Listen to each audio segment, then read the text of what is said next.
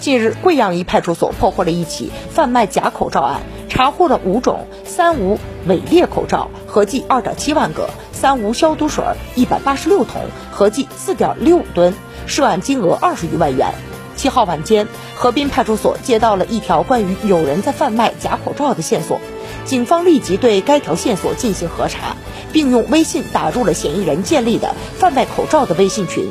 扮成买家与贩卖口罩的嫌疑人联系。经过两小时的周旋，取得了嫌疑人的信任。随后，警方立即赶往交易地点，控制了该嫌疑人。目前，涉嫌销售伪劣产品的万某被警方依法刑事拘留。三无伪劣口罩以及消毒药水由市场监督管理局依法暂扣。